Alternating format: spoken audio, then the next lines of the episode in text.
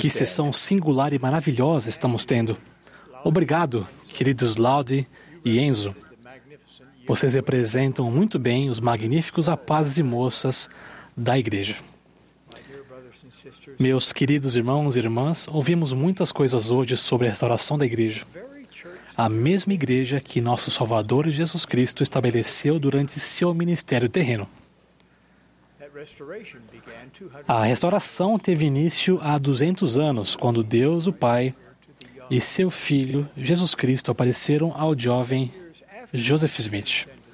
Dez anos após essa visão transcendental, o profeta Joseph Smith e outras cinco pessoas foram chamadas para ser os primeiros membros da Igreja Restaurada do Senhor. assembled on April 6th, Daquele pequeno grupo reunido no dia 6 de abril de 1830, surgiu uma organização mundial de mais de 16 milhões de membros. É amplamente conhecido o bem que esta igreja realiza ao redor do mundo para aliviar o sofrimento humano e proporcionar experiências edificantes à humanidade. Mas seu propósito principal é ajudar homens, mulheres e crianças a seguirem o Senhor Jesus Cristo, guardarem seus mandamentos e se qualificarem para a maior de todas as bênçãos vida eterna com Deus e com seus entes queridos. Ao celebrarmos o evento que deu início 1820, à restauração em 1820, é importante nos lembrarmos de que, apesar de honrarmos Joseph Smith como profeta de Deus, esta não é a igreja de Joseph Smith, nem é a igreja de Mormon. Esta é a igreja de Jesus Cristo. Ele declarou exatamente como sua igreja deveria ser chamada. Pois assim será a minha igreja chamada nos últimos dias. Sim, a igreja de Jesus Cristo dos santos dos últimos dias. Falei anteriormente sobre a necessidade de uma correção quanto à maneira como nos referimos ao nome da igreja. Desde aquela época, muito tem sido feito para realizar essa correção. Sou muito grato ao presidente M. Russell Ballard e a todo o quórum dos Doze Apóstolos, que tem feito tantas coisas para liderar esse esforço, assim como o esforço relacionado a outra iniciativa que anunciarei esta noite. Líderes e departamentos da igreja e órgãos a ela relacionados, milhões de membros e outras pessoas agora usam o nome correto da igreja. O guia de estilo oficial da igreja foi ajustado. O site principal da igreja agora é churchofjesuschrist.org. Endereços de e-mail, domínios e canais de mídia social foram atualizados. Nosso amado coro agora se chama o Coro do Tabernáculo da Praça do Templo. Fizemos esse esforço extraordinário porque, quando removemos o nome do Senhor do nome de sua igreja, nós inadvertidamente o removemos como foco central de nossa adoração e de nossa vida. Quando tomamos sobre nós o nome do Salvador, ao sermos batizados, nós nos comprometemos a testificar por meio de nossas palavras, nossos pensamentos e nossas ações que Jesus é o Cristo. Anteriormente, prometi que se dessemos o melhor de nós para restaurar o nome correto da Igreja do Senhor, ele derramaria seu poder e suas bênçãos sobre os santos dos últimos dias de maneiras como jamais vimos. Renovo essa promessa hoje.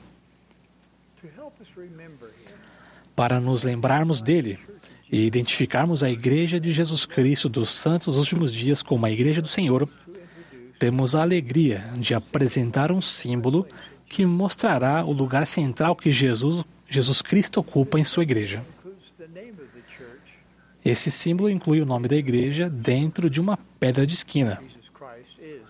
Jesus Cristo é a principal pedra de esquina.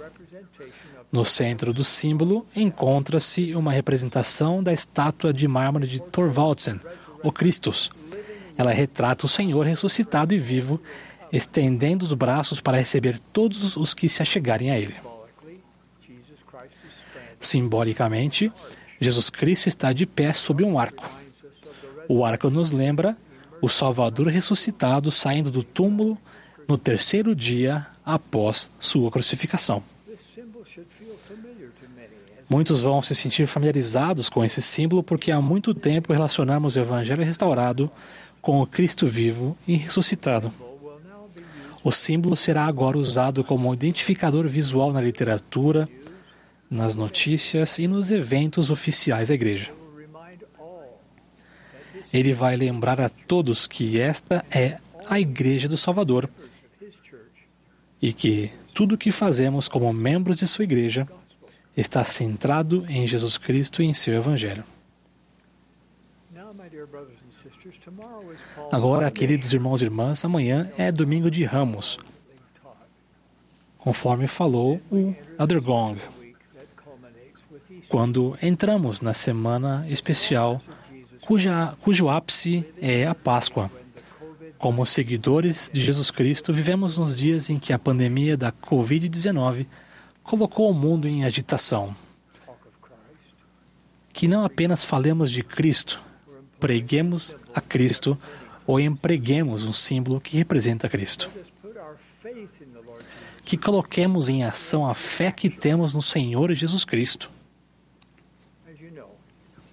Como sabem, os membros da igreja observam a lei do jejum uma vez por mês.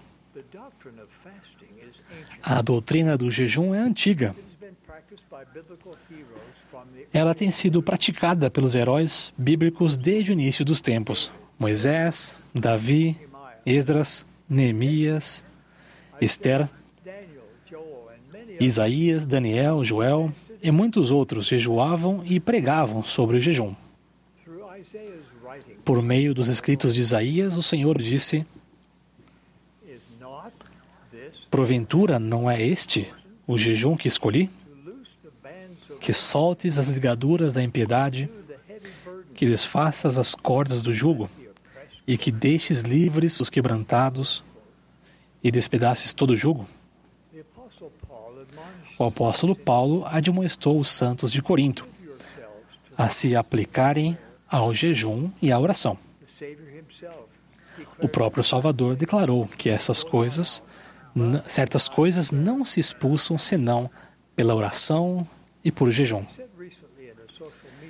Eu disse recentemente em um vídeo para as mídias sociais que, como médico e cirurgião, tenho grande admiração pelos profissionais da área de saúde, pelos cientistas e por outras pessoas que estão trabalhando incansavelmente com o intuito de controlar a propagação da Covid-19. Agora, como presidente da Igreja de Jesus Cristo dos Santos dos Últimos Dias e um apóstolo de Jesus Cristo, eu sei que Deus tem todo o poder, toda a sabedoria e todo o entendimento. Ele compreende todas as coisas e é um ser misericordioso, que salva aqueles que se arrependem e acreditam em seu nome. Portanto, em tempos de aflição, como quando uma enfermidade assume proporções de pandemia, a coisa mais natural a fazermos é solicitar a nosso Pai Celestial e seu Filho, o Mestre que cura, que demonstrem seu maravilhoso poder para abençoar o povo da terra. Em meu vídeo, convidei todos para se unirem em jejum no domingo, dia 29 de março de 2020. Muitos de vocês viram o vídeo e se uniram ao jejum. Alguns talvez não o tenham feito.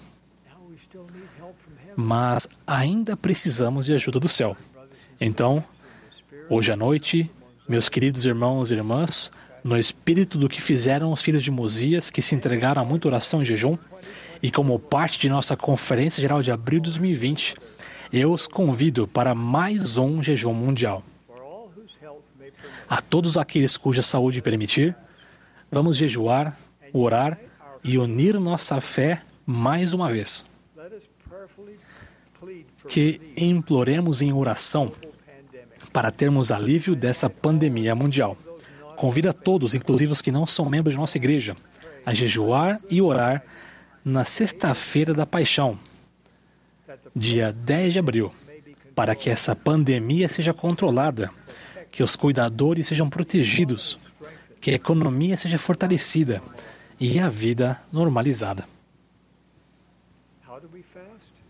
Como jejuamos? Two meals or a period of 24 O normal é jejuarmos por duas refeições ou um período de 24 horas. Mas vocês decidem o que constitui um sacrifício para vocês ao se lembrarem do supremo sacrifício que o Salvador fez por vocês. Vamos implorar juntos para que haja cura no mundo todo. A sexta-feira da paixão seria o dia perfeito para conseguirmos que o Pai Celestial e seu Filho nos ouçam. Queridos irmãos e irmãs, expresso meu profundo amor por vocês, como meu testemunho da divindade do trabalho em que estamos envolvidos. Esta é a Igreja de Jesus Cristo dos Santos dos Últimos Dias. Ele é o cabeça da Igreja e dirige tudo o que fazemos. Sei que ele vai responder aos apelos de seu povo. Testifico essas coisas no sagrado nome de Jesus Cristo. Amém.